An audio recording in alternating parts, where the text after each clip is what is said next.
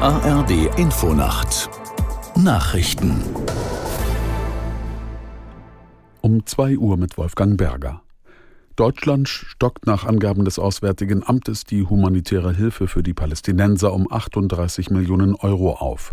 Die Bundesregierung will sich im Nahen Osten außerdem weiter für eine Zwei-Staaten-Lösung einsetzen, sagte Außenministerin Baerbock bei ihrem Besuch in Israel. Aus Tel Aviv Georg Schwarte.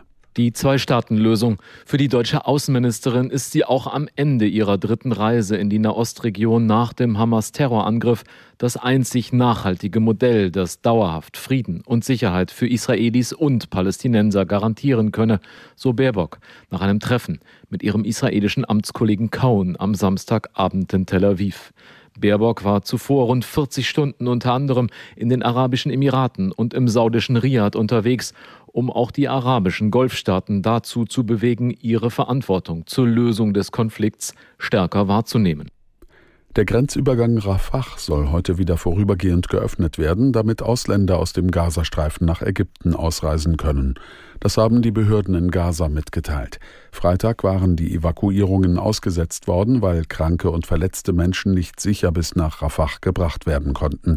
Verlassen dürfen den Gazastreifen nur Menschen, die ausländische Pässe haben. Darunter sind inzwischen auch über 280 Deutsche und ihre Angehörigen. In London haben sich Hunderttausende Menschen an einer pro-palästinensischen Demonstration beteiligt. Am Rande des Protestmarsches wurden mehr als 80 Gegendemonstranten festgenommen. Aus London Gabi Biesinger. Nach Angaben der Metropolitan Police handelt es sich bei den Festgenommenen um Gegendemonstranten aus der rechten Szene. Sie hatten versucht, sich in den eigentlichen pro-palästinensischen Protestmarsch zu mischen. Als die Polizei das verhindern wollte, wurde sie von den Nationalisten und Hooligans angegriffen, mit Flaschen beworfen und beschimpft. Zu dem pro-palästinensischen Protestmarsch waren wie an den vergangenen Wochenenden auch rund 300.000 Menschen gekommen.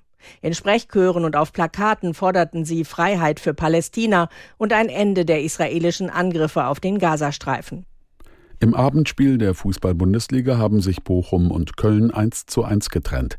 Die Kölner bleiben damit Tabellenletzter. Außerdem spielten Bayern gegen Heidenheim 4 zu 2, Stuttgart Dortmund 2 zu 1, Augsburg Hoffenheim 1 zu 1 und Darmstadt gegen Mainz 0 zu 0. Das Abendspiel der zweiten Liga zwischen Hertha und Karlsruhe ist 2 zu 2 ausgegangen. Das waren die Nachrichten. Und das Wetter in Deutschland. Am Tage stark bewölkt, teils neblig, gelegentlich Regen, von Franken bis Sachsen und Sachsen bis zum Niederrhein auch heitere Abschnitte, Höchstwerte 2 bis 11 Grad. Am Montag wolkenreich, im Nordosten neben Schauern etwas Sonne bei 5 bis 16 Grad. Es ist 2.03 Uhr. Der Verkehrsservice in der ARD Infonacht. Zunächst habe ich die Unwetterwarnung für Sie ab Sonntagmittag im Schwarzwald sowie im Allgäu einsetzender, teils ergiebiger Dauerregen. Dabei bis Dienstagmittag im Nordschwarzwald 40 bis 60 Liter pro Quadratmeter, in Staulagenmengen um die 80 Liter pro Quadratmeter. Im Südschwarzwald in diesem Zeitraum 50 bis 70 Liter pro Quadratmeter, in Staulagen auch Mengen von über 90 Litern pro Quadratmeter. Im Allgäu ab mittags innerhalb von 72 Stunden bis Mittwoch Mittag insgesamt 60 bis 100 Liter pro Quadratmeter, in Staulagen auch bis zu 120 Liter pro Quadratmeter möglich. So, schauen wir auf die Verkehrslage. Die Autobahn 7 Würzburg Richtung Fulda ist zwischen Bad Kissingen, Obertulba und Bad Brückenau Wildflecken wegen einer Baustelle bis 6 Uhr gesperrt. Solange werden sie umgeleitet über die U61. Die A29 Wilhelmshaven-Oldenburg ist zwischen Zetel und Farel-Obenstrohe wegen einer Baustelle bis Montag früh voll gesperrt. Solange gibt es dort eine Umleitung für Sie.